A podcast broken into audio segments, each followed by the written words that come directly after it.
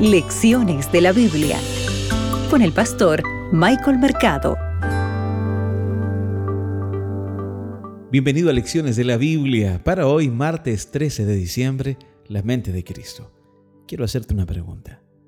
¿Ya te has imaginado en algún momento cómo sería tu vida si pudieras frenar incluso los pensamientos pecaminosos? Esos pensamientos que tal vez llegan y tú sabes que son malos, que te conducen solamente hacia un destino tenue, hacia un destino malo, penoso. ¿Cómo sería si tú pudieras frenar todas esas esas ganas de hacer lo malo, todos esos pensamientos pecaminosos? ¿Sabes? El texto que tenemos para hoy tal vez nos pueda ayudar un poco respecto a ello. Mira lo que dice Jeremías, el capítulo el capítulo 31, el versículo 33. Pero este es el pacto que haré con la casa de Israel.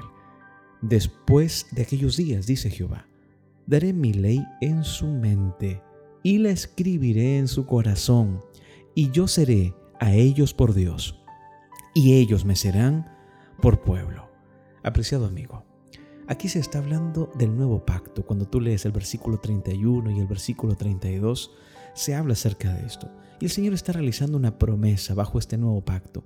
Él dice que colocaría su ley en la mente del pueblo y la escribiría en el corazón. ¿Sabes?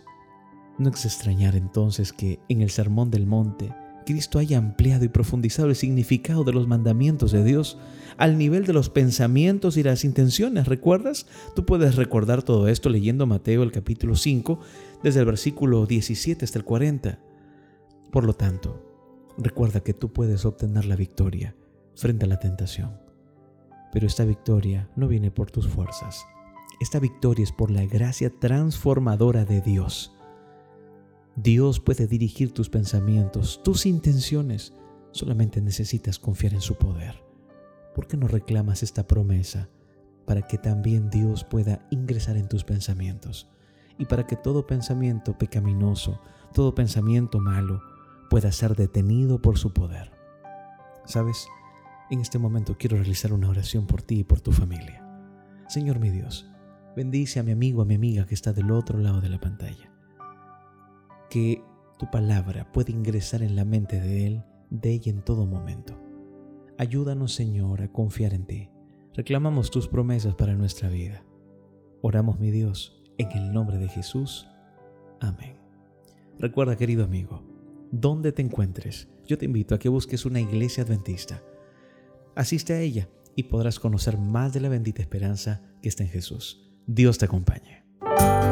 Acabas de escuchar Lecciones de la Biblia con el pastor Michael Mercado.